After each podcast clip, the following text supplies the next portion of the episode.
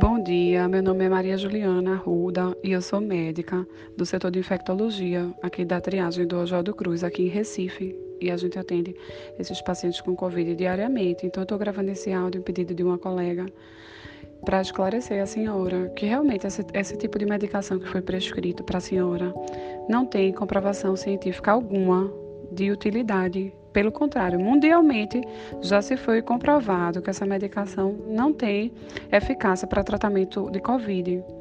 Até porque o Covid é um vírus e até o momento não existe nenhum medicamento comprovado de eficácia. Inclusive o corticóide que foi prescrito para a senhora budesonida pode até agravar, dependendo de quantos dias de doença que a senhora esteja. Então, o recomendado realmente é que a senhora procure o serviço médico com urgência, porque se a senhora está com tosse, tem indicação de fazer uma radiografia para ver se já tem comprometimento pulmonar.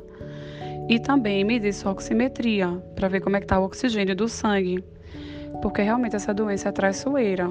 E aí pode ser que a senhora grave, fique mais cansada, com mais falta de ar.